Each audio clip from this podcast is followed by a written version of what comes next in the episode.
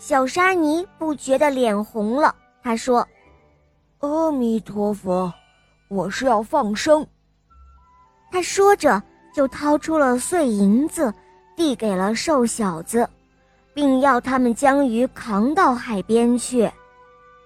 于是三个人来到海边，将大鱼放入了海中。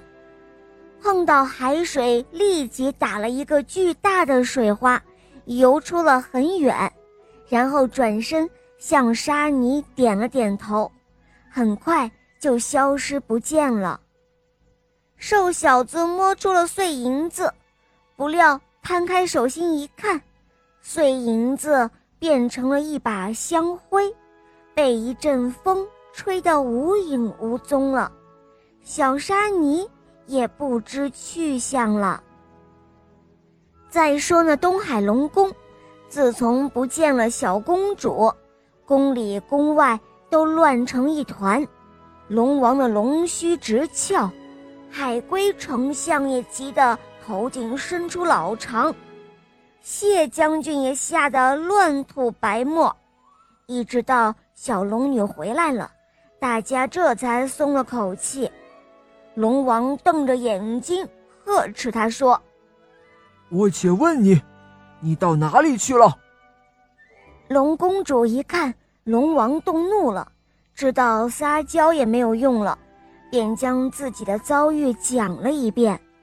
龙王听了之后，一怒之下竟将她逐出了水晶宫。小公主伤心极了，东海茫茫。自己要到哪儿去呢？她来到了普陀山附近的莲花池，呼声传到了紫竹林。观音菩萨听到之后，就让善财童子去把龙女接上来。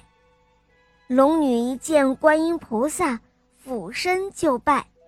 观音菩萨很喜欢这个小龙女，便让她和善财童子。像兄妹一样，住在了朝阴洞附近的一个岩洞里，而这个岩洞后来被称为善财龙女洞。后来呢，龙王后悔了，常常派人去请龙女回去，可是龙女依恋普陀山的风光，再也不愿回到水晶宫了。好了，宝贝，今天的故事讲完了。你可以在微信公众号搜索“肉包来了”，关注我们，在那里找到我，告诉我你想听的故事哦。还可以咨询怎样点播故事，怎样参加抽奖活动，可以获得小肉包的精美玩具哦。